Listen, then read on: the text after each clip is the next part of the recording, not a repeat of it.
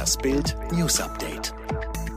Corona SOS aus dem Kanzleramt. Kanzlerin Angela Merkel und Kanzleramtschef Helge Braun haben sich in einem dramatischen Corona-Appell an die CDU-Spitzengremien gewandt. Nach Bildinformationen erklärten sie, die Lage ist bedrohlich und es zählt jeder Tag. Derzeit gäbe es eine Verdoppelung der Infektionszahlen alle sieben Tage. Die Maßnahmen zur Eindämmung des Virus würden offensichtlich nicht ausreichen. Es gäbe keine Verlangsamung des Infektionsgeschehens und die Gesundheitsämter könnten Infektionsketten nicht mehr nachvollziehen.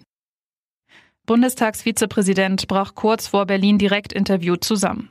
Bundestagsvizepräsident Thomas Oppermann ist tot. Der SPD-Politiker ist am Sonntag im Alter von 66 Jahren völlig überraschend gestorben. Oppermann war am Sonntag zum Thema Bundestag und Corona als Live-Interviewgast in die ZDF-Sendung Berlin direkt eingeladen. Kurz vor dem Live-Interview ist der Politiker zusammengebrochen und ins Krankenhaus eingeliefert worden. Thomas Oppermann war seit Oktober 2017 Vizepräsident des Deutschen Bundestages. Seit 2005 war er Abgeordneter im Bundestag. Im August 2020 kündigte der SPD SPD-Politiker an, bei der kommenden Bundestagswahl nicht mehr zu kandidieren. Oppermann hinterlässt seine Lebensgefährtin, eine gemeinsame Tochter und einen Sohn sowie zwei Töchter aus seiner früheren Ehe. Lockdown im Landkreis Rottal-Inn. Der Landkreis Rottal-Inn geht ab Dienstag in den Lockdown. Seit dem 23. Oktober steht die Corona-Ampel auf dunkelrot. Aktuell liegt der Inzidenzwert laut RKI bei 260, laut Landratsamt bei 224,7. Am Montagvormittag gab das Landratsamt bekannt, dass ab Dienstag um 0 Uhr ein Lockdown für den Landkreis Rottal-Inn gilt. Ab dann gelten strikte Ausgangsbeschränkungen, Schulen und Kindergärten werden geschlossen und alle Veranstaltungen werden abgesagt.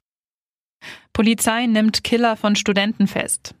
Der Spielplatzmord in Schleswig-Holstein ist aufgeklärt. Der Mann, der dem 22-jährigen Mohamed Islam C. am vergangenen Mittwoch auf so grausame Weise das Leben nahm, ist gefasst. Die Staatsanwaltschaft gab am Montag die Festnahme eines 21-jährigen Mannes aus Grünwohlt bekannt. Er war ein Bekannter von Mohamed, soll mit dem Opfer am Mittwochabend um 22 Uhr auf dem Spielplatz verabredet gewesen sein, auf dem man 14 Stunden später die Leiche des jungen Mannes entdeckte. Ersten Ermittlungen zufolge sollen die beiden Männer in geschäftlicher Verbindung Beziehung miteinander gestanden haben. Worum es dabei ging, ist aktuell noch nicht bekannt. US-Studie. ASS könnte Corona-Verlauf abmildern.